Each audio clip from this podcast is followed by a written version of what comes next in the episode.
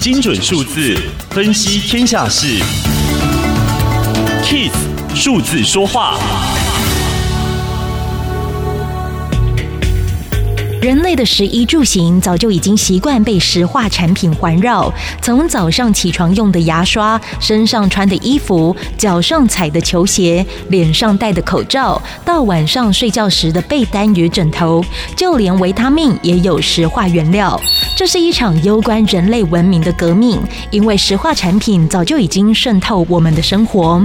在台湾制造业中，石化业贡献大约一点八兆元，产值百分之十一。但是碳排放却占了百分之十四，排行第一。碳是石化原料的要角，也是许多化学品与塑胶材料主要元素。所谓的碳循环，是以回收废塑胶、生物质以及制成废弃的碳，取代来自石油的碳，变成原料。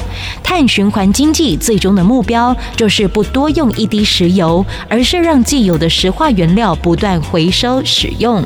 这将改变石化产业的商业模式，从上中下游的分工变成生产、回收再产制的循环体系。不用一滴油的世界听起来也许遥远，但如果在零碳前提之下，我们仍是保有生活品质。从线性消费转向碳循环模式是确立的方向。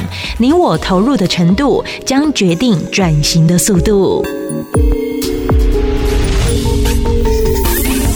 以上资讯由天下杂志提供，Kiss Radio 与您一起用数字掌握天下事。